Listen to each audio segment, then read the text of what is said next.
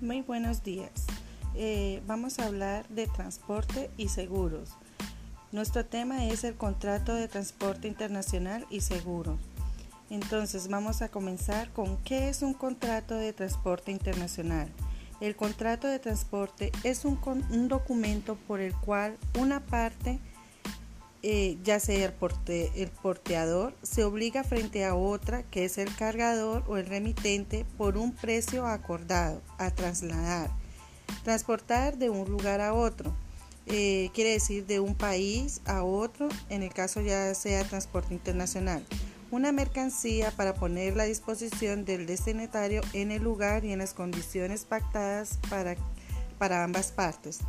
Eh, en todo contrato de transporte existirán dos bloques bien diferenciados, los elementos normativos o personales y el, el elemento objeto real. ¿Sí? Entonces vamos a hablar sobre qué es el elemento eh, nominativo o personal.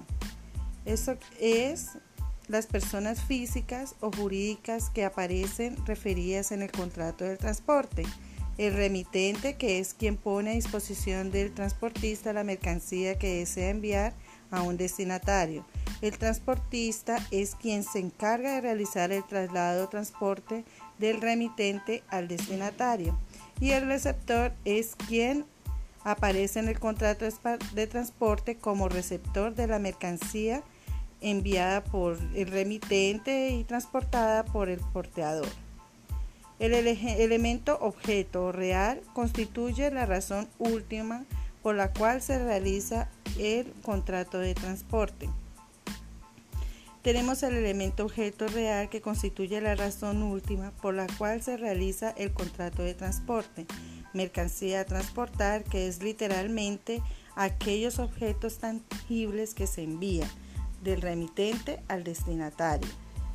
Tenemos también la mercancía, eh, el precio, que es el valor económico eh, reflejado claramente en el contrato por realizar el traslado de la mercancía del remitente al destinatario. Este precio puede ser aporte pagado, o sea, el pago se realiza en el momento de cargar la mercancía en el vehículo de transporte, o aporte debido, que es al llegar la mercancía se le paga al destinatario. Eh, ahora podemos hablar sobre qué factores se deben tener en cuenta para negociar un flete. El transporte es uno de los principales factores que se hacen en operaciones de compraventa internacional, ya que determina cómo y cuándo llegarán los productos a manos de los compradores. ¿Quién se hará cargo de contratar el transporte? Esto dependerá del término Inconters negociado. ¿Qué son los incortes? Son los que permiten establecer las responsabilidades y obligaciones de las partes como el punto de entrega de la carga. Una vez se define el término incortés y el de modo de transporte que se va a utilizar para llevar la mercancía a manos del comprador.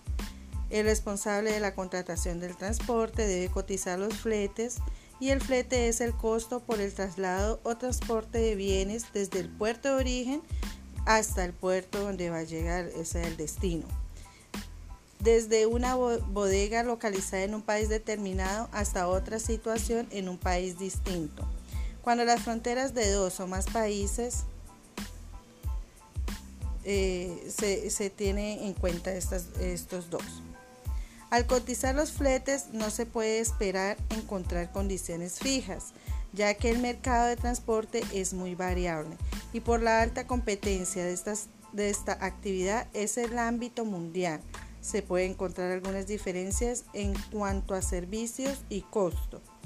El éxito de una negociación fletes radica en el conocimiento previo de tarifas referenciales para el mercado internacional, de tal manera que al momento de establecer contacto con la agencia de transporte, quien contrate el servicio tenga algún parámetro de comparación. Una buena negociación de fletes se puede traducir en mejores oportunidades para exportar o importar, No obstante, antes de iniciarla es necesario determinar qué posición adoptará la empresa y cuál es su prioridad. Posteriormente, durante las conversaciones, algunas de las variables que se deben manejar son las condiciones y características de la carga, la cantidad de envíos y el modo de transporte. Otras variables que se deben considerar al momento de negociar los fletes son el volumen, que es la cantidad de pares o contenedores y frecuencia con la que se enviará, el tiempo de tránsito, que es el periodo que se demora la mercancía en llegar a su trayecto final, y la disponibilidad de los cupos, espacio o área de la que se dispone en el avión, camión o en el buque de carga. Tenemos el itinerario, que es la descripción de las ciudades y las paradas en las que está permitido recoger o dejar pasajeros o enmiendas en un viaje internacional las frecuencias, cada viaje de ida o de vuelta que les asigna al transportista autorizado en una ruta determinada. Tenemos el trayecto, que es el espacio recorrido entre el punto de partida y el punto de llegada del transportador. Generalmente las empresas de transporte marítimo y aéreo hacen convenios de peso, es decir, que aceptan bajar el precio de flete si se incrementa el volumen de la mercancía para enviar. Al mismo tiempo, algunas sociedades aumentan las tarifas en temporada alta porque abren nuevas frecuencias. No obstante, es conveniente que el empresario averigüe exactamente qué empresas tienen estas prácticas, pues estas circunstancias inciden en los costos de los mismos. El tiempo de contenedor es otro de los aspectos que se debe tener en cuenta. En ese sentido, es importante definir cuánto se requiere, si se necesita de 20 o 40 pies. Conocer las dimensiones y el peso para garantizar que no se presenten excedentes o sobrantes de carga. Dentro de los aspectos que no se pueden negociar se encuentra el itinerario, las fechas del itinerario, las frecuencias, el tiempo de tránsito y los costos adicionales.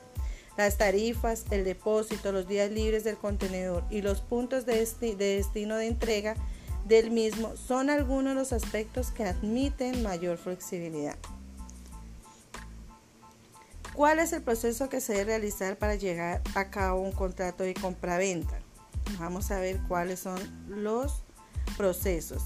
Es difícil citar un contrato tipo que se pueda aplicar a todos los acuerdos de exportación. No obstante, es importante considerar ciertas disposiciones mínimas o condiciones generales que son útiles para la elaboración de cualquier contrato. A continuación, detallo las condiciones que pueden servir de referencia para los contratos de exportación. Entonces, tenemos nombre y dirección de las partes productos, normas y características. El contrato de exportación debe especificar explícitamente el nombre del producto y sus normas técnicas, tamaños que se provee el producto, normas y características nacionales e internacionales.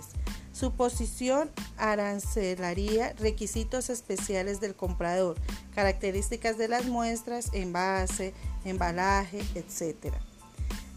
La cantidad. La cantidad debe redactarse en cifras y letras especificando si se trata de unidades, peso o volumen. Cuando la cantidad de los productos se mencione por peso o volumen, deberá mencionarse la unidad de que se trata, por ejemplo, toneladas, kilogramos, etc. El embalaje, el etiquetado y marcas. Los requisitos referentes a embalaje, etiquetado y a marcas varían cuando se exporta y se deberá escribir claramente en el contrato. Asimismo, si la mercancía estará unitarizada, ejemplo, empalles, contenedores, etc., valor total del contrato, el valor total del contrato debe mencionarse en letras y números, así como las monedas utilizadas y el país que hace referencia. Las condiciones de entrega, el precio del contrato debe estar relacionado directamente con un término de comercio que estipule las condiciones de entrega, preferiblemente de conformidad con los términos de, de Los descuentos y comisiones. El contrato deberá estipular también a cuánto se eleva el descuento o comisión quién debe pagarlas y a quién se le debe pagar. La base del cálculo de la comisión y el porcentaje también debe mencionarse claramente. Los descuentos y o comisiones pueden estar o no incluidos en el precio de las exportaciones según lo decidan conjuntamente el exportador y el importador. Los impuestos, los aranceles y las tasas son de acuerdo a las condiciones de entrega se entiende que el precio establecido por el vendedor incluye impuestos, aranceles y tasas relativas a la exportación de la mercancía. De igual manera, las eventuales tasas del país importando corren a cargo del comprador. Los lugares, aunque el término en cortés indica específicamente un solo lugar, es conveniente especificar el lugar del despacho y el lugar de entrega y de ser posible debe indicarse el lugar de toma a cargo por el transportista, el punto de embarque, el punto de desembarque y el destino de la mercancía. El periodo de entrega o de envía deberá mencionarse en lo posible específicamente o ya sea a partir del primer, el primero, la fecha del contrato, la fecha de notificación de la emisión de una carta de crédito irrevocable o de la fecha de recepción del anuncio de la concesión de licencia de importación por el vendedor. Asimismo, debe indicarse la fecha tope para la presentación de los documentos a partir de la fecha en que se emparca. Condiciones especiales de transporte. Si bien el término de comercio acordado puede estar relacionado con el medio de transporte, este término de comercio no debe confundirse con las condiciones de la contratación del transporte, debiendo especificarse en el contrato cualquier condición especial que sea requerida. Ejemplo, si el flete incluye y los, en los gastos de descarga. Las condiciones especiales de seguro al término de comercio y en forma similar al transporte, el contrato debe estipular claramente las condiciones del seguro de la mercancía contra las pérdidas, desperfectos o destrucción que pueda ocurrir durante el transporte. El contrato debe mencionar la cobertura de riesgo y su incidencia, la moneda del seguro, la suma asegurada, etc. La inspección. Aunque muchos productos están sometidos a inspecciones antes de la expedición por agencias designadas, los compradores extranjeros pueden estipular sus propias condiciones y tipo de inspección y exigir que lo efectúe otra empresa. La parte deben establecer claramente la naturaleza y métodos de inspección, así como la agencia encargada de efectuar la inspección de los bienes. Cuando difieran de los previos en el control de calidad y las normas de inspección antes de la expedición. En estos casos debe aclararse en el contrato quién asumirá estos costos por inspecciones adicionales. Las licencias y los permisos. La obtención de una licencia para la internación de ciertos productos en el país del comprador puede ser más difícil en algunos países que en otros, por lo que las partes en el contrato deben declarar claramente si la transacción de exportación requiere o no una licencia de importación y quién debe solicitarla. Las condiciones de pago. Debe indicarse si el pago es anticipado, al contado o al crédito e incluso para aquellos casos al contado si el pago se realizará al embarque o contraprestación de documentos, ya sea en el país de exportación del exportador o del importador. Uno solo, un solo contrato puede estipular diferentes condiciones de pago dividiendo en porcentaje la, transacción. Las garantías, si fueran requeridas garantías contractuales, deben estipularse el tipo y la fecha de vencimiento de las mismas. El incumplimiento del contrato por causa de fuerza mayor, las partes en el contrato deben definir ciertas circunstancias en las cuales se las libera de las responsabilidades contraídas en el contrato. Dichas disposiciones, denominadas de mayor fuerza, tienen por objeto definir las medidas que cabe tomar en caso de incumplimiento por circunstancias insuperables acarecidas tras la firma del contrato. Retrasos de entrega o de pago. El contrato definirá la cuantía que se le abona al comprador a título de daños y perjuicios en caso de retraso a la entrega por razones ajenas a la fuerza mayor o por incumplimiento de terceros. Asimismo, definirá el interés que se le abonará al vendedor por el retraso en el pago por razones ajenas a la fuerza mayor o por incumplimiento de terceros. Los recursos. Es conveniente incluir algunas posibilidades de recurso en el contrato en caso de que se incumplan determinadas partes del mismo.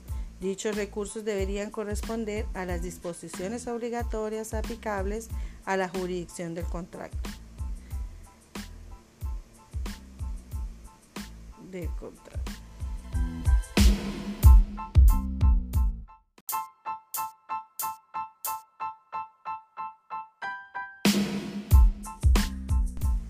Muy buenos días.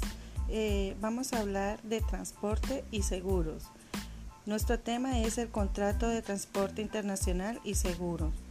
Entonces vamos a comenzar con qué es un contrato de transporte internacional. El contrato de transporte es un, documento por el cual una parte, eh, ya sea el, el porteador, se obliga frente a otra, que es el cargador o el remitente, por un precio acordado a trasladar, transportar de un lugar a otro eh, quiere decir de un país a otro, en el caso ya sea transporte internacional. Una mercancía para ponerla a disposición del destinatario en el lugar y en las condiciones pactadas para, para ambas partes. Eh, en todo contrato de transporte existirán dos bloques bien diferenciados, los elementos normativos o personales y el, el elemento objeto real. ¿Sí? Entonces vamos a hablar sobre qué es el elemento eh, nominativo o personal. Eso es las personas físicas o jurídicas que aparecen referidas en el contrato del transporte. El remitente, que es quien pone a disposición del transportista la mercancía que desea enviar a un destinatario. El transportista es quien se encarga de realizar el traslado o transporte del remitente al destinatario y el receptor es quien aparece en el contrato de transporte como receptor de la mercancía enviada por el remitente y transportada por el porteador. El elemento objeto real constituye la razón última por la cual se realiza el contrato de transporte. Tenemos el elemento objeto real que constituye la razón última por la cual se realiza el contrato de transporte. Mercancía a transportar, que es literalmente aquellos objetos tangibles que se envían del remitente al destinatario. Tenemos también la mercancía, eh, el precio, que es el valor económico eh, reflejado claramente en el contrato por realizar el traslado de la mercancía del remitente al destinatario. Este precio puede ser aporte pagado, o sea, el pago se realiza en el momento de cargar la mercancía en el vehículo de transporte, o aporte debido, que es al llegar la mercancía se le paga al destinatario. Eh, ahora podemos hablar sobre qué factores se deben tener en cuenta para negociar un flete. El transporte es uno de los principales factores que se hacen en operaciones de compra-venta internacional, ya que determina cómo y cuándo llegarán los productos a manos de los compradores. ¿Quién se hará cargo de contratar el transporte? Esto dependerá del término Incoterms negociado. ¿Qué son los Incoterms? Son los que permiten establecer las responsabilidades y obligaciones de las partes como el punto de entrega de la carga. Una vez se define el término en cortés y el de modo de transporte que se va a utilizar para llevar la mercancía a manos del comprador.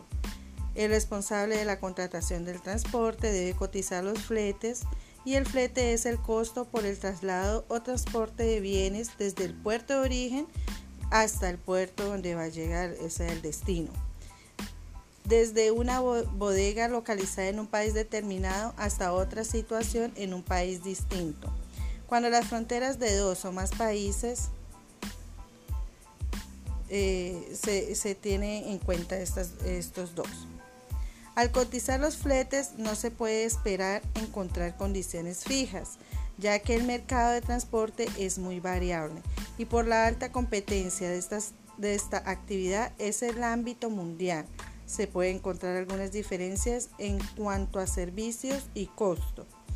El éxito de una negociación fletes radica en el conocimiento previo de tarifas referenciales para el mercado internacional, de tal manera que al momento de establecer contacto con la agencia de transporte, quien contrate el servicio tenga algún parámetro de comparación. Una buena negociación de fletes se puede traducir en mejores oportunidades para exportar o importar. No obstante, antes de iniciarla es necesario determinar qué posición adoptará la empresa y cuál es su prioridad. Posteriormente, durante las conversaciones, algunas de las variables que se debe manejar son las condiciones y características de la carga, la cantidad de envíos y el modo de transporte.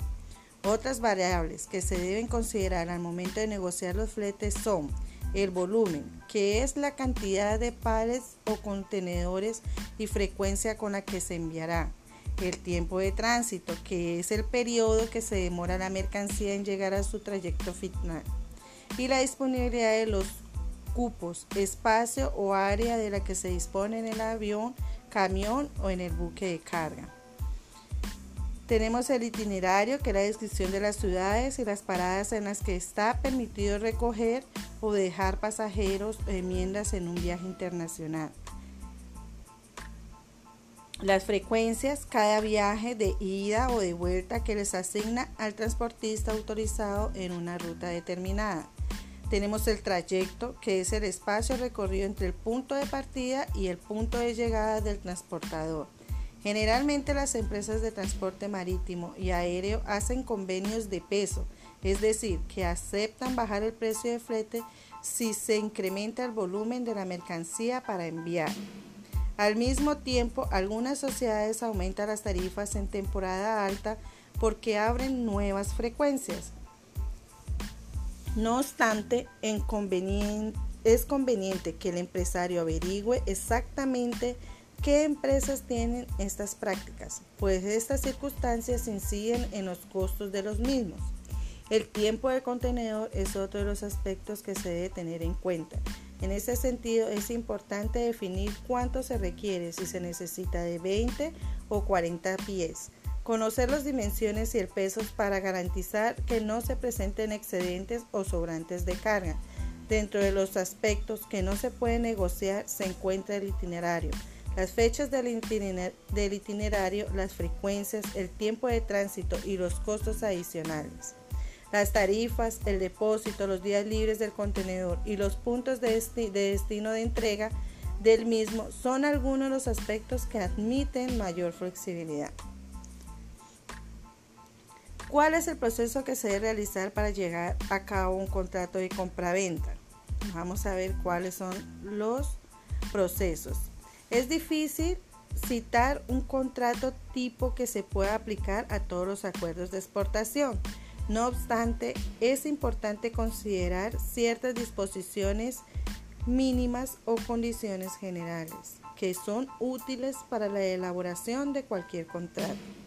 A continuación, detallo las condiciones que pueden servir de referencia para los contratos de exportación. Entonces, tenemos nombre y dirección de las partes, productos, normas y características. El contrato de exportación debe especificar explícitamente el nombre del producto y sus normas técnicas, tamaños que se provee el producto, normas y características nacionales e internacionales. Su posición arancelaria, requisitos especiales del comprador, características de las muestras, envase, embalaje, etc. La cantidad. La cantidad debe redactarse en cifras y letras especificando si se trata de unidades, peso o volumen. Cuando la cantidad de los productos se mencione por peso o volumen, deberá mencionarse la unidad de que se trata, por ejemplo, toneladas, kilogramos, etc. El embalaje, el etiquetado y marcas. Los requisitos referentes a embalaje, etiquetado y a marcas varían cuando se exporta y se deberá describir claramente en el contrato.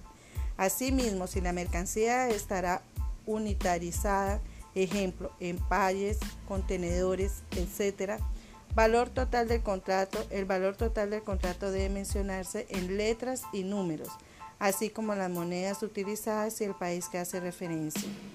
Las condiciones de entrega, el precio del contrato debe estar relacionado directamente con un término de comercio que estipule las condiciones de entrega, preferiblemente de conformidad con los términos de, de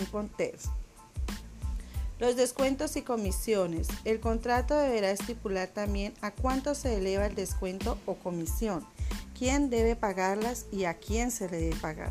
La base del cálculo de la comisión y el porcentaje también debe mencionarse claramente. Los descuentos y o comisiones pueden estar o no incluidos en el precio de las exportaciones según lo decidan conjuntamente el exportador y el importador. Los impuestos, los aranceles y las tasas son de acuerdo a las condiciones de entrega. Se entiende que el precio establecido por el vendedor incluye impuestos, aranceles y tasas relativas a la exportación de la mercancía. De igual manera, las eventuales tasas del país importando corren a cargo del comprador.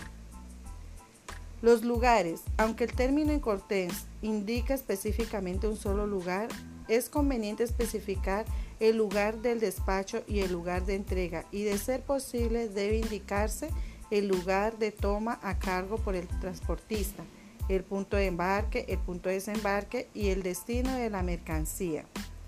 El periodo de entrega o de envía deberá mencionarse en lo posible específicamente o ya sea a partir del primer, el primero, la fecha del contrato, la fecha de notificación de la emisión de una carta de crédito irrevocable o de la fecha de recepción del anuncio de la concesión de licencia de importación por el vendedor. Asimismo, debe indicarse la fecha tope para la presentación de los documentos a partir de la fecha en que se emparca. Condiciones especiales de transporte. Si bien el término de comercio acordado puede estar relacionado con el medio de transporte, este término de comercio no debe confundirse con las condiciones de la contratación del transporte, debiendo especificarse en el contrato cualquier condición especial que sea requerida. Ejemplo, si el flete incluye y los, en los gastos de descarga. Las condiciones especiales de seguro al término de comercio y en forma similar al transporte, el contrato debe estipular claramente las condiciones del seguro de la mercancía contra las pérdidas, desperfectos o destrucción que pueda ocurrir durante el transporte. El contrato debe mencionar la cobertura de riesgo y su incidencia, la moneda del seguro, la suma asegurada, etc. La inspección. Aunque muchos productos están sometidos a inspecciones antes de la expedición por agencias designadas, los compradores extranjeros pueden estipular sus propias condiciones y tipo de inspección y exigir que lo efectúe otra empresa. La parte deben establecer claramente la naturaleza y métodos de inspección, así como la agencia encargada de efectuar la inspección de los bienes. Cuando difieran de los previos en el control de calidad y las normas de inspección antes de la expedición. En estos casos debe aclararse en el contrato quién asumirá estos costos por inspecciones adicionales. Las licencias y los permisos. La obtención de una licencia para la internación de ciertos productos en el país del comprador puede ser más difícil en algunos países que en otros, por lo que las partes en el contrato deben declarar claramente si la transacción de exportación requiere o no una licencia de importación y quién debe solicitarla. Las condiciones de pago. Debe indicarse si el pago es anticipado, al contado o al crédito e incluso para aquellos casos al contado si el pago se realizará al embarque o contraprestación de documentos, ya sea en el país de exportación del exportador o del importador. Uno solo, un solo contrato puede estipular diferentes condiciones de pago dividiendo en porcentaje la, la transacción. Las garantías, si fueran requeridas garantías contractuales, deben estipularse el tipo y la fecha de vencimiento de las mismas. El incumplimiento del contrato por causa de fuerza mayor, las partes en el contrato deben definir ciertas circunstancias en las cuales se las libera de las responsabilidades contraídas en el contrato. Dichas disposiciones, denominadas de mayor fuerza, tienen por objeto definir las medidas que cabe tomar en caso de incumplimiento por circunstancias insuperables acarecidas tras la firma del contrato. Retrasos de entrega o de pago. El contrato definirá la cuantía que se le abona al comprador a título de daños y perjuicios en caso de retraso a la entrega por razones ajenas a la fuerza mayor o por incumplimiento de terceros. Asimismo, definirá el interés que se le abonará al vendedor por el retraso en el pago por razones ajenas a la fuerza mayor o por incumplimiento de terceros. Los recursos. Es conveniente incluir algunas posibilidades de recurso en el contrato en caso de que se incumplan determinadas partes del mismo Dichos recursos deberían corresponder a las disposiciones obligatorias aplicables a la jurisdicción del contrato.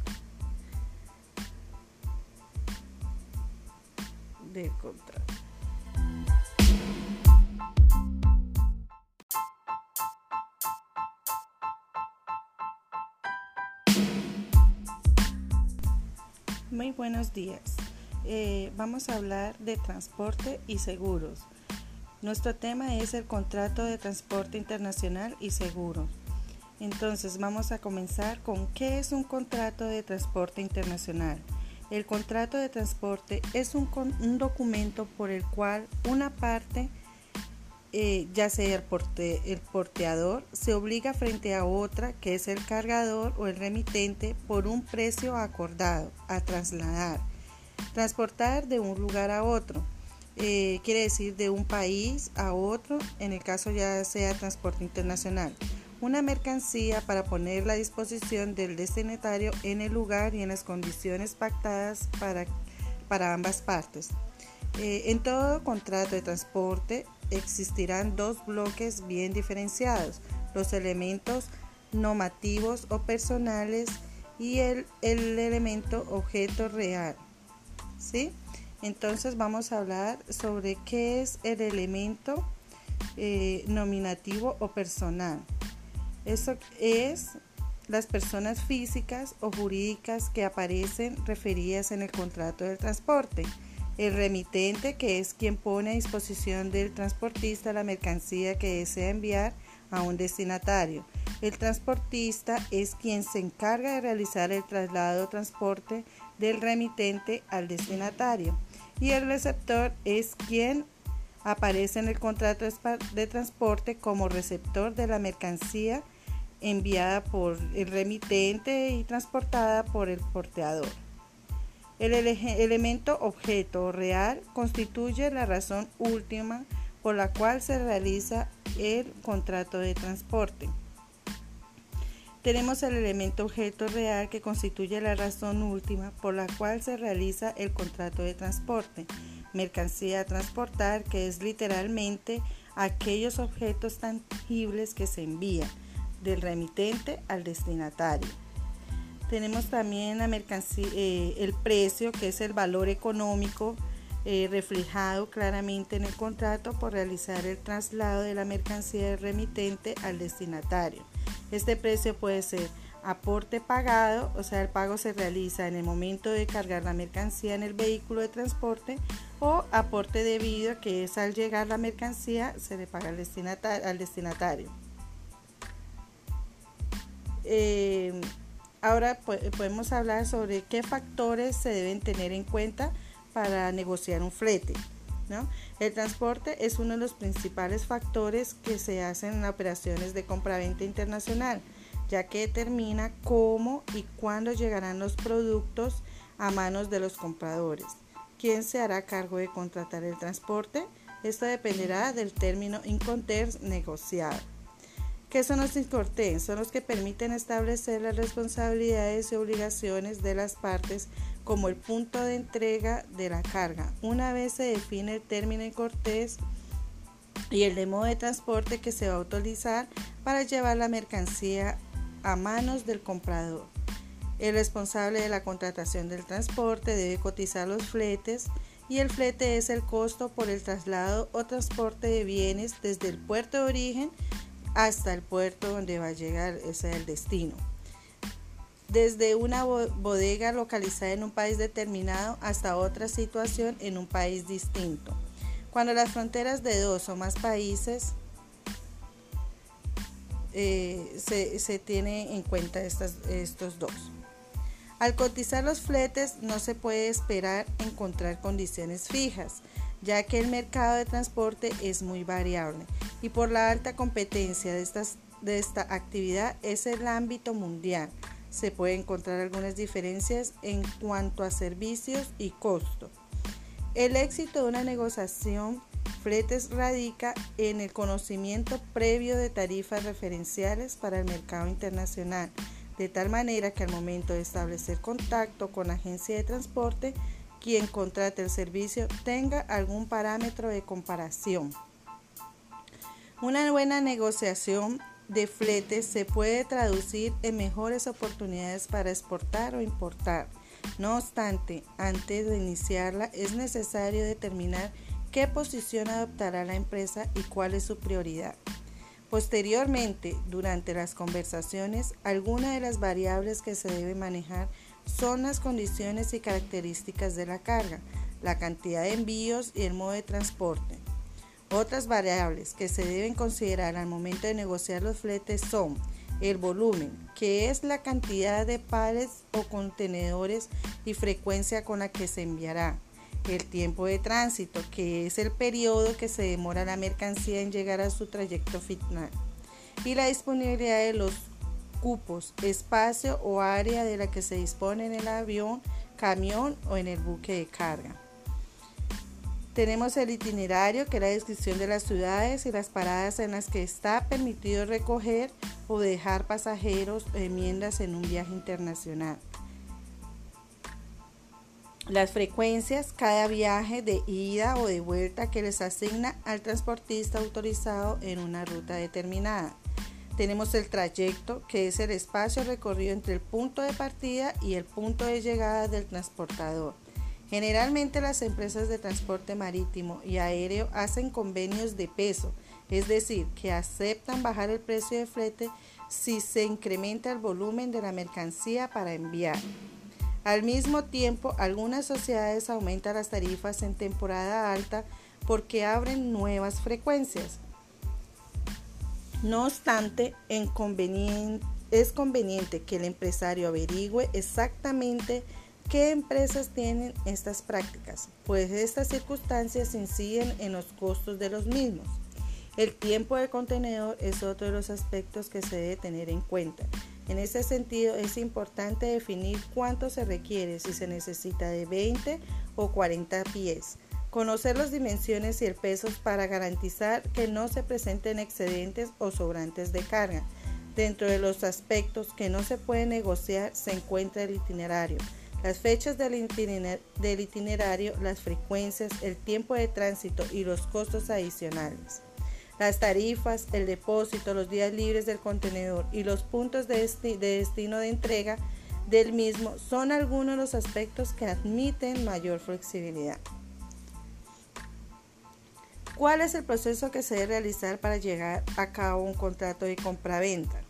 Vamos a ver cuáles son los procesos. Es difícil citar un contrato tipo que se pueda aplicar a todos los acuerdos de exportación. No obstante, es importante considerar ciertas disposiciones mínimas o condiciones generales que son útiles para la elaboración de cualquier contrato. A continuación, detallo las condiciones que pueden servir de referencia para los contratos de exportación. Entonces, tenemos nombre y dirección de las partes, productos, normas y características. El contrato de exportación debe especificar explícitamente el nombre del producto y sus normas técnicas, tamaños que se provee el producto, normas y características nacionales e internacionales. Su posición arancelaria, requisitos especiales del comprador, características de las muestras, envase, embalaje, etc. La cantidad. La cantidad debe redactarse en cifras y letras especificando si se trata de unidades, peso o volumen. Cuando la cantidad de los productos se mencione por peso o volumen, deberá mencionarse la unidad de que se trata, por ejemplo, toneladas, kilogramos, etc. El embalaje, el etiquetado y marcas. Los requisitos referentes a embalaje, etiquetado y a marcas varían cuando se exporta y se deberá claramente en el contrato. Asimismo, si la mercancía estará unitarizada, ejemplo, empalles, contenedores, etc., valor total del contrato, el valor total del contrato debe mencionarse en letras y números, así como las monedas utilizadas y el país que hace referencia. Las condiciones de entrega, el precio del contrato debe estar relacionado directamente con un término de comercio que estipule las condiciones de entrega, preferiblemente de conformidad con los términos de, de Los descuentos y comisiones. El contrato deberá estipular también a cuánto se eleva el descuento o comisión, quién debe pagarlas y a quién se le debe pagar. La base del cálculo de la comisión y el porcentaje también debe mencionarse claramente. Los descuentos y o comisiones pueden estar o no incluidos en el precio de las exportaciones según lo decidan conjuntamente el exportador y el importador. Los impuestos, los aranceles y las tasas son de acuerdo a las condiciones de entrega. Se entiende que el precio establecido por el vendedor incluye impuestos, aranceles y tasas relativas a la exportación de la mercancía.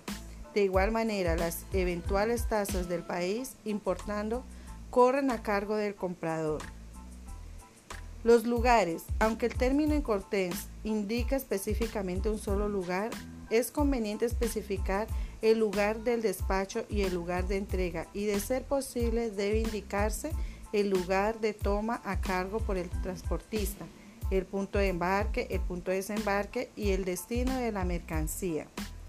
El periodo de entrega o de envía deberá mencionarse en lo posible específicamente o ya sea a partir del primer, la, el primero, la fecha del contrato, la fecha de notificación de la emisión de una carta de crédito irrevocable o de la fecha de recepción del anuncio de la concesión de licencia de importación por el vendedor. Asimismo, debe indicarse la fecha tope para la presentación de los documentos a partir de la fecha en que se emparca. Condiciones especiales de transporte. Si bien el término de comercio acordado puede estar relacionado con el medio de transporte, este término de comercio no debe confundirse con las condiciones de la contratación del transporte, debiendo especificarse en el contrato cualquier condición especial que sea requerida. Ejemplo, si el flete incluye y los, en los gastos de descarga.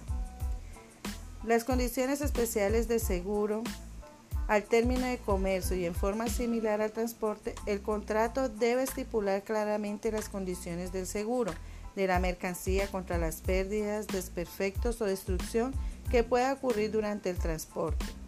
El contrato debe mencionar la cobertura de riesgo y su incidencia, la moneda del seguro, la suma asegurada, etc. La inspección. Aunque muchos productos están sometidos a inspecciones antes de la expedición por agencias designadas, los compradores extranjeros pueden estipular sus propias condiciones y tipo de inspección y exigir que lo efectúe otra empresa. La parte deben establecer claramente la naturaleza y métodos de inspección, así como la agencia encargada de efectuar la inspección de los bienes. Cuando difieran de los previos en el control de calidad y las normas de inspección antes de la expedición. En estos casos debe aclararse en el contrato quién asumirá estos costos por inspecciones adicionales. Las licencias y los permisos. La obtención de una licencia para la internación de ciertos productos en el país del comprador puede ser más difícil en algunos países que en otros, por lo que las partes en el contrato deben declarar claramente si la transacción de exportación requiere o no una licencia de importación y quién debe solicitarla. Las condiciones de pago. Debe indicarse si el pago es anticipado, al contado o al crédito e incluso para aquellos casos al contado si el pago se realizará al embarque o contraprestación de documentos, ya sea en el país de exportación del exportador o del importador. Uno solo, un solo contrato puede estipular diferentes condiciones de pago dividiendo en porcentaje la, la transacción. Las garantías. Si fueran requeridas garantías contractuales, deben estipularse el tipo y la fecha de vencimiento de las mismas. El incumplimiento del contrato por causa de fuerza mayor, las partes en el contrato deben definir ciertas circunstancias en las cuales se las libera de las responsabilidades contraídas en el contrato. Dichas disposiciones, denominadas de mayor fuerza, tienen por objeto definir las medidas que cabe tomar en caso de incumplimiento por circunstancias insuperables acarecidas tras la firma del contrato. Retrasos de entrega o de pago. El contrato definirá la cuantía que se le abona al comprador a título de daños y perjuicios en caso de retraso a la entrega por razones ajenas a la fuerza mayor o por incumplimiento de terceros. Asimismo, definirá el interés que se le abonará al vendedor por el retraso en el pago por razones ajenas a la fuerza mayor o por incumplimiento de terceros. Los recursos. Es conveniente incluir algunas posibilidades de recurso en el contrato en caso de que se incumplan determinadas partes del mismo. Dichos recursos deberían corresponder a las disposiciones obligatorias aplicables a la jurisdicción del contrato. Contrato.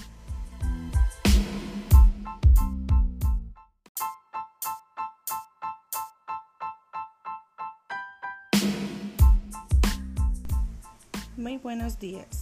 Eh, vamos a hablar de transporte y seguros. Nuestro tema es el contrato de transporte internacional y seguro.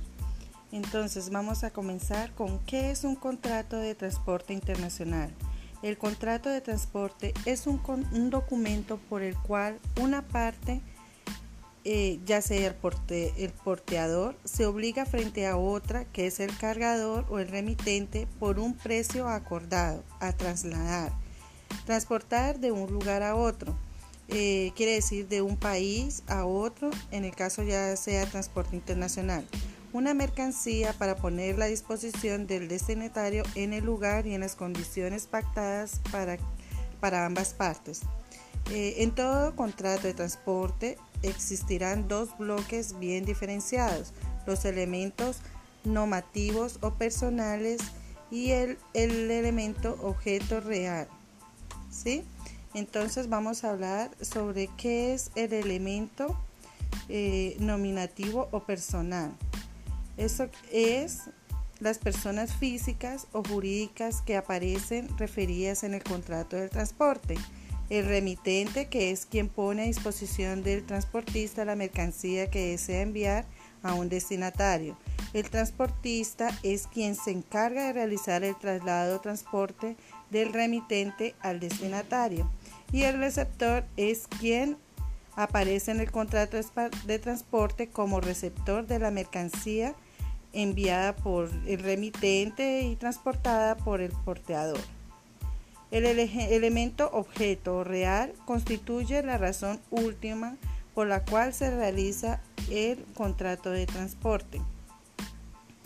Tenemos el elemento objeto real que constituye la razón última por la cual se realiza el contrato de transporte. Mercancía a transportar, que es literalmente aquellos objetos tangibles que se envían del remitente al destinatario. Tenemos también la mercancía, eh, el precio, que es el valor económico eh, reflejado claramente en el contrato por realizar el traslado de la mercancía del remitente al destinatario. Este precio puede ser aporte pagado, o sea, el pago se realiza en el momento de cargar la mercancía en el vehículo de transporte, o aporte debido, que es al llegar la mercancía se le paga al destinatario. Eh, ahora podemos hablar sobre qué factores se deben tener en cuenta para negociar un flete. El transporte es uno de los principales factores que se hacen en operaciones de compraventa internacional, ya que determina cómo y cuándo llegarán los productos a manos de los compradores. ¿Quién se hará cargo de contratar el transporte? Esto dependerá del término Incoterms negociado.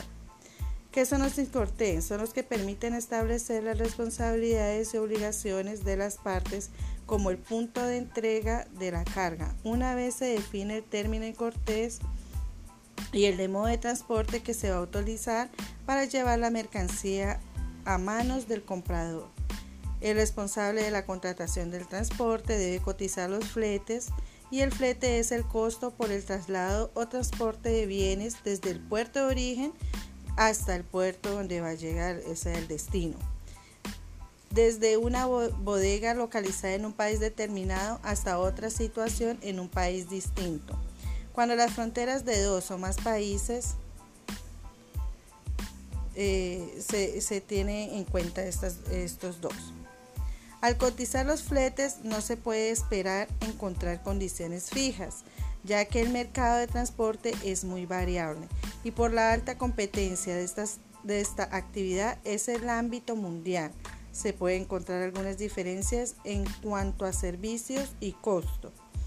El éxito de una negociación fletes radica en el conocimiento previo de tarifas referenciales para el mercado internacional, de tal manera que al momento de establecer contacto con la agencia de transporte, quien contrate el servicio tenga algún parámetro de comparación.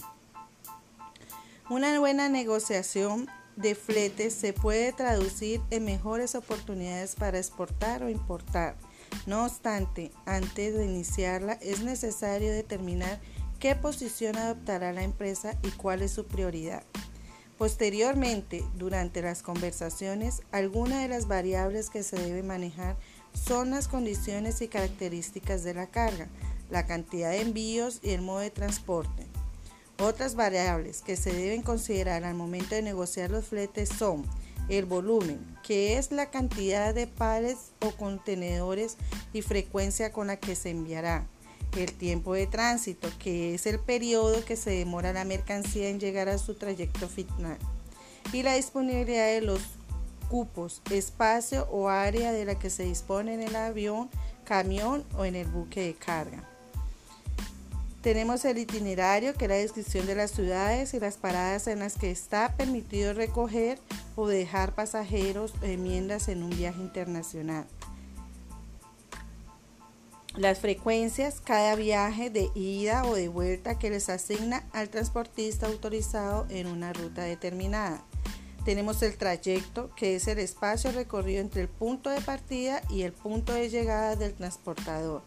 Generalmente las empresas de transporte marítimo y aéreo hacen convenios de peso, es decir, que aceptan bajar el precio de flete si se incrementa el volumen de la mercancía para enviar. Al mismo tiempo, algunas sociedades aumentan las tarifas en temporada alta porque abren nuevas frecuencias. No obstante, es conveniente que el empresario averigüe exactamente ¿Qué empresas tienen estas prácticas? Pues estas circunstancias inciden en los costos de los mismos. El tiempo de contenedor es otro de los aspectos que se debe tener en cuenta. En ese sentido es importante definir cuánto se requiere, si se necesita de 20 o 40 pies. Conocer las dimensiones y el peso para garantizar que no se presenten excedentes o sobrantes de carga.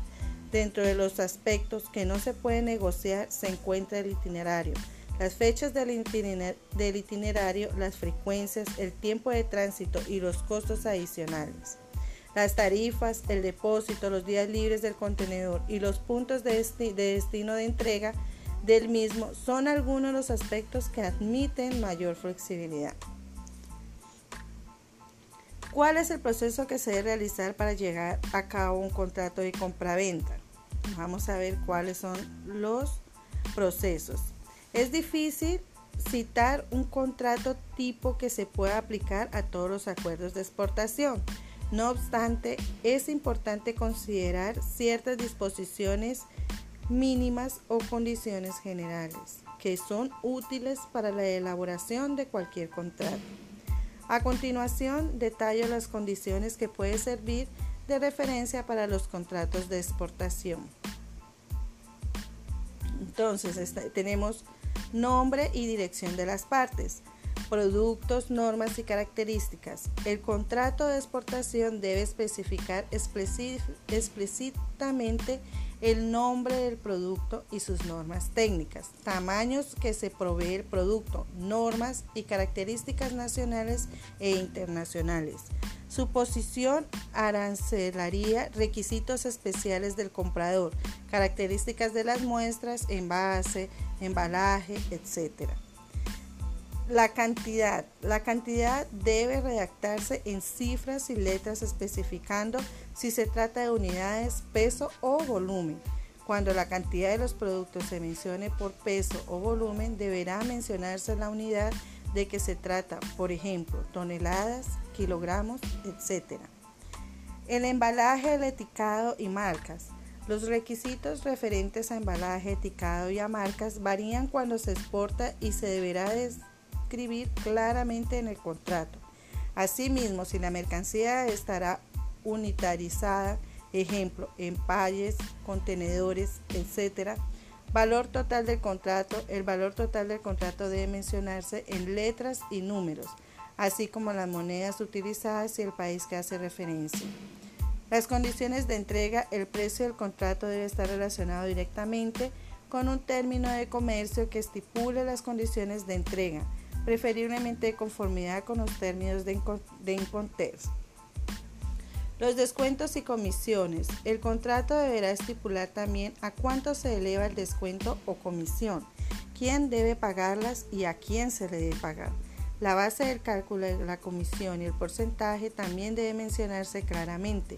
Los descuentos y o comisiones pueden estar o no incluidos en el precio de las exportaciones según lo decidan conjuntamente el exportador y el importador. Los impuestos, los aranceles y las tasas son de acuerdo a las condiciones de entrega. Se entiende que el precio establecido por el vendedor incluye impuestos, aranceles y tasas relativas a la exportación de la mercancía. De igual manera, las eventuales tasas del país importando corren a cargo del comprador. Los lugares, aunque el término en cortés indica específicamente un solo lugar, es conveniente especificar el lugar del despacho y el lugar de entrega y de ser posible debe indicarse el lugar de toma a cargo por el transportista, el punto de embarque, el punto de desembarque y el destino de la mercancía. El periodo de entrega o de envía deberá mencionarse en lo posible específicamente o ya sea a partir del primer, el primero, la fecha del contrato, la fecha de notificación de la emisión de una carta de crédito irrevocable o de la fecha de recepción del anuncio de la concesión de licencia de importación por el vendedor.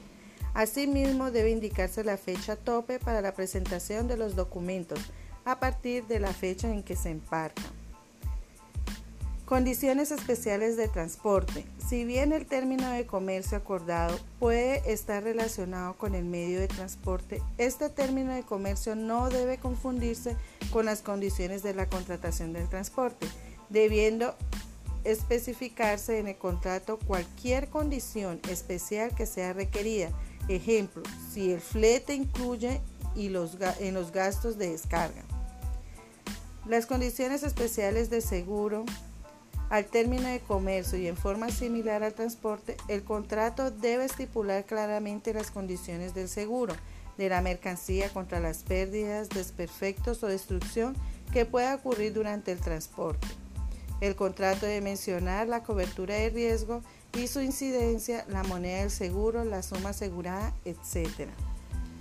La inspección. Aunque muchos productos están sometidos a inspecciones antes de la expedición por agencias designadas, los compradores extranjeros pueden estipular sus propias condiciones y tipo de inspección y exigir que lo efectúe otra empresa. La parte de, deben establecer claramente la naturaleza y métodos de inspección, así como la agencia encargada de efectuar la inspección de los bienes, cuando difieran de los previos en el control de calidad y las normas de inspección antes de la expedición. En estos casos debe aclararse en el contrato quién asumirá estos costos por inspecciones adicionales. Las licencias y los permisos. La obtención de una licencia para la internación de ciertos productos en el país del comprador puede ser más difícil en algunos países que en otros, por lo que las partes en el contrato deben declarar claramente si la transacción de exportación requiere o no una licencia de importación y quién debe solicitarla. Las condiciones de pago. Debe indicarse si el pago es anticipado, al contado o al crédito, e incluso para aquellos casos al contado, si el pago se realizará al embarque o contraprestación de documentos, ya sea en el país de exportación del exportador o del importador. Uno solo, un solo contrato puede estipular diferentes condiciones de pago dividiendo en porcentaje la, la transacción. Las garantías, si fueran requeridas garantías contractuales, deben estipularse el tipo y la fecha de vencimiento de las mismas. El incumplimiento del contrato por causa de fuerza mayor, las partes en el contrato deben definir ciertas circunstancias en las cuales se las libera de las responsabilidades contraídas en el contrato. Dichas disposiciones, denominadas de mayor fuerza, tienen por objeto definir las medidas que cabe tomar en caso de incumplimiento por circunstancias insuperables acarecidas tras la firma del contrato. Retrasos de entrega o de pago. El contrato definirá la cuantía que se le abona al comprador a título de daños y perjuicios en caso de retraso a la entrega por razones ajenas a la fuerza mayor o por incumplimiento de terceros. Asimismo, definirá el interés que se le abonará al vendedor por el retraso en el pago por razones ajenas a la fuerza mayor o por incumplimiento de terceros. Los recursos. Es conveniente incluir algunas posibilidades de recurso en el contrato en caso de que se incumplan determinadas partes del mismo Dichos recursos deberían corresponder a las disposiciones obligatorias aplicables a la jurisdicción del contrato.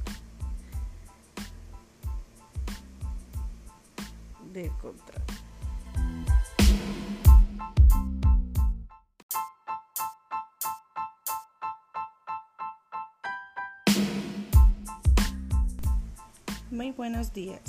Eh, vamos a hablar de transporte y seguros. Nuestro tema es el contrato de transporte internacional y seguro. Entonces vamos a comenzar con qué es un contrato de transporte internacional. El contrato de transporte es un, documento por el cual una parte, eh, ya sea el, el porteador, se obliga frente a otra, que es el cargador o el remitente, por un precio acordado a trasladar, transportar de un lugar a otro eh, quiere decir de un país a otro, en el caso ya sea transporte internacional. Una mercancía para ponerla a disposición del destinatario en el lugar y en las condiciones pactadas para, para ambas partes. Eh, en todo contrato de transporte existirán dos bloques bien diferenciados, los elementos normativos o personales y el, el elemento objeto real. ¿Sí? Entonces vamos a hablar sobre qué es el elemento eh, nominativo o personal. Eso es las personas físicas o jurídicas que aparecen referidas en el contrato del transporte. El remitente, que es quien pone a disposición del transportista la mercancía que desea enviar a un destinatario. El transportista es quien se encarga de realizar el traslado o transporte del remitente al destinatario y el receptor es quien aparece en el contrato de transporte como receptor de la mercancía enviada por el remitente y transportada por el porteador. El elemento objeto real constituye la razón última por la cual se realiza el contrato de transporte. Tenemos el elemento objeto real que constituye la razón última por la cual se realiza el contrato de transporte. Mercancía a transportar, que es literalmente aquellos objetos tangibles que se envían del remitente al destinatario. Tenemos también la mercancía, eh, el precio, que es el valor económico eh, reflejado claramente en el contrato por realizar el traslado de la mercancía del remitente al destinatario. Este precio puede ser aporte pagado, o sea, el pago se realiza en el momento de cargar la mercancía en el vehículo de transporte, o aporte debido, que es al llegar la mercancía se le paga al destinatario. Eh, Ahora podemos hablar sobre qué factores se deben tener en cuenta para negociar un flete. El transporte es uno de los principales factores que se hacen en operaciones de compraventa internacional, ya que determina cómo y cuándo llegarán los productos a manos de los compradores. ¿Quién se hará cargo de contratar el transporte? Esto dependerá del término Incoterms negociado. ¿Qué son los incortes? Son los que permiten establecer las responsabilidades y obligaciones de las partes como el punto de entrega de la carga. Una vez se define el término incortés y el de modo de transporte que se va a utilizar para llevar la mercancía a manos del comprador. El responsable de la contratación del transporte debe cotizar los fletes y el flete es el costo por el traslado o transporte de bienes desde el puerto de origen hasta el puerto donde va a llegar, ese es el destino. Desde una bodega localizada en un país determinado hasta otra situación en un país distinto. Cuando las fronteras de dos o más países eh, se, se tiene en cuenta estos dos. Al cotizar los fletes no se puede esperar encontrar condiciones fijas, ya que el mercado de transporte es muy variable y por la alta competencia de, de esta actividad es el ámbito mundial. Se pueden encontrar algunas diferencias en cuanto a servicios y costo. El éxito de una negociación fletes radica en el conocimiento previo de tarifas referenciales para el mercado internacional, de tal manera que al momento de establecer contacto con la agencia de transporte, quien contrate el servicio tenga algún parámetro de comparación. Una buena negociación de fletes se puede traducir en mejores oportunidades para exportar o importar. No obstante, antes de iniciarla es necesario determinar qué posición adoptará la empresa y cuál es su prioridad. Posteriormente, durante las conversaciones, algunas de las variables que se debe manejar son las condiciones y características de la carga, la cantidad de envíos y el modo de transporte. Otras variables que se deben considerar al momento de negociar los fletes son el volumen, que es la cantidad de pares o contenedores y frecuencia con la que se enviará. El tiempo de tránsito, que es el periodo que se demora la mercancía en llegar a su trayecto final. Y la disponibilidad de los cupos, espacio o área de la que se dispone en el avión, camión o en el buque de carga. Tenemos el itinerario, que es la descripción de las ciudades y las paradas en las que está permitido recoger o dejar pasajeros o enmiendas en un viaje internacional. Las frecuencias, cada viaje de ida o de vuelta que les asigna al transportista autorizado en una ruta determinada. Tenemos el trayecto, que es el espacio recorrido entre el punto de partida y el punto de llegada del transportador. Generalmente las empresas de transporte marítimo y aéreo hacen convenios de peso, es decir, que aceptan bajar el precio de flete si se incrementa el volumen de la mercancía para enviar. Al mismo tiempo, algunas sociedades aumentan las tarifas en temporada alta porque abren nuevas frecuencias. No obstante, es conveniente que el empresario averigüe exactamente ¿Qué empresas tienen estas prácticas? Pues estas circunstancias inciden en los costos de los mismos. El tiempo del contenedor es otro de los aspectos que se debe tener en cuenta. En ese sentido es importante definir cuánto se requiere, si se necesita de 20 o 40 pies.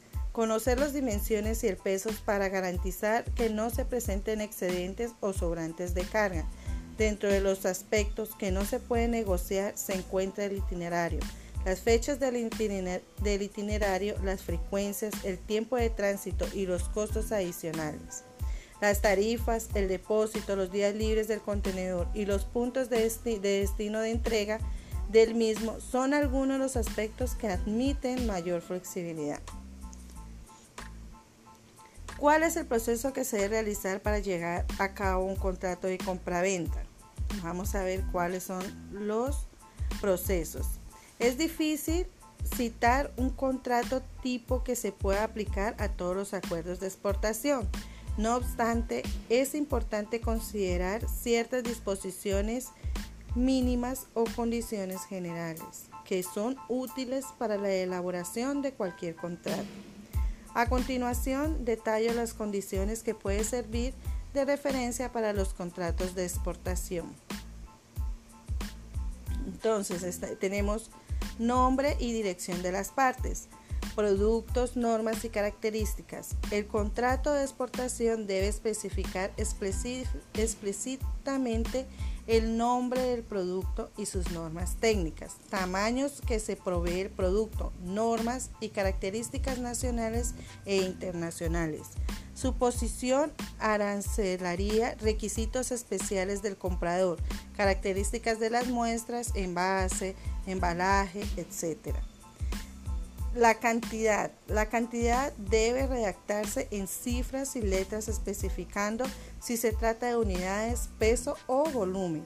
Cuando la cantidad de los productos se mencione por peso o volumen, deberá mencionarse la unidad de que se trata, por ejemplo, toneladas, kilogramos, etc. El embalaje, el etiquetado y marcas. Los requisitos referentes a embalaje, etiquetado y a marcas varían cuando se exporta y se deberá escribir claramente en el contrato. Asimismo, si la mercancía estará unitarizada, ejemplo, empalles, contenedores, etc., valor total del contrato, el valor total del contrato debe mencionarse en letras y números, así como las monedas utilizadas y el país que hace referencia. Las condiciones de entrega, el precio del contrato debe estar relacionado directamente con un término de comercio que estipule las condiciones de entrega, preferiblemente de conformidad con los términos de, Inconters. Los descuentos y comisiones. El contrato deberá estipular también a cuánto se eleva el descuento o comisión, quién debe pagarlas y a quién se le debe pagar. La base del cálculo de la comisión y el porcentaje también debe mencionarse claramente. Los descuentos y o comisiones pueden estar o no incluidos en el precio de las exportaciones según lo decidan conjuntamente el exportador y el importador. Los impuestos, los aranceles y las tasas son de acuerdo a las condiciones de entrega. Se entiende que el precio establecido por el vendedor incluye impuestos, aranceles y tasas relativas a la exportación de la mercancía. De igual manera, las eventuales tasas del país importando corren a cargo del comprador. Los lugares, aunque el término en cortés indica específicamente un solo lugar, es conveniente especificar el lugar del despacho y el lugar de entrega y de ser posible debe indicarse el lugar de toma a cargo por el transportista, el punto de embarque, el punto de desembarque y el destino de la mercancía.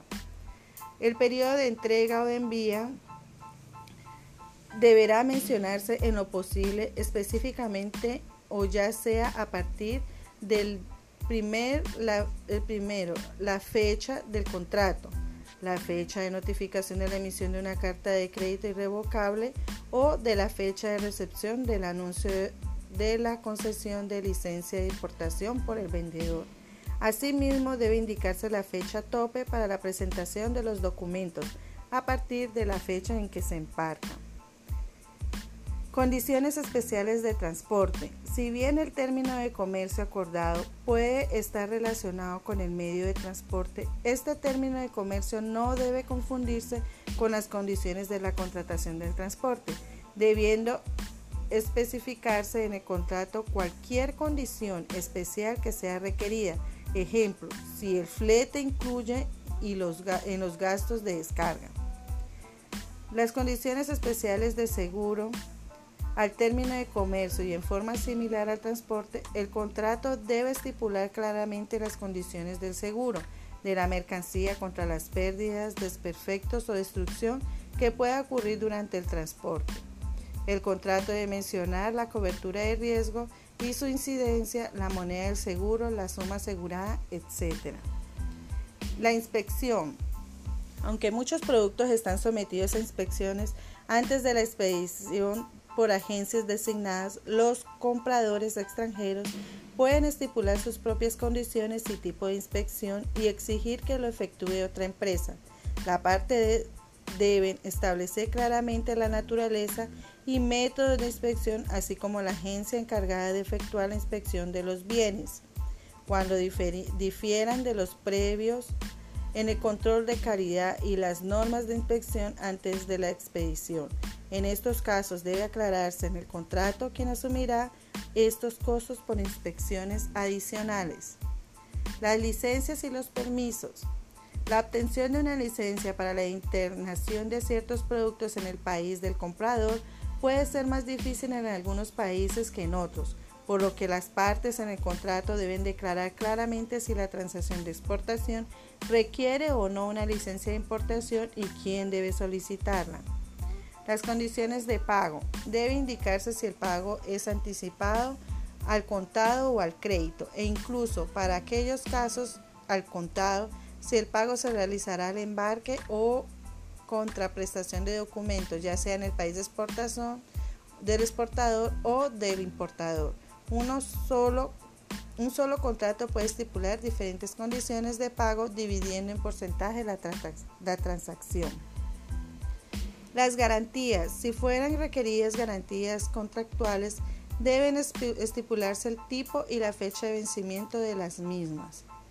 El incumplimiento del contrato por causa de fuerza mayor, las partes en el contrato deben definir ciertas circunstancias en las cuales se las libera de las responsabilidades contraídas en el contrato. Dichas disposiciones, denominadas de mayor fuerza, tienen por objeto definir las medidas que cabe tomar en caso de incumplimiento por circunstancias insuperables acarecidas tras la firma del contrato. Retrasos de entrega o de pago. El contrato definirá la cuantía que se le abona al comprador a título de daños y perjuicios en caso de retraso a la entrega por razones ajenas a la fuerza mayor o por incumplimiento de terceros.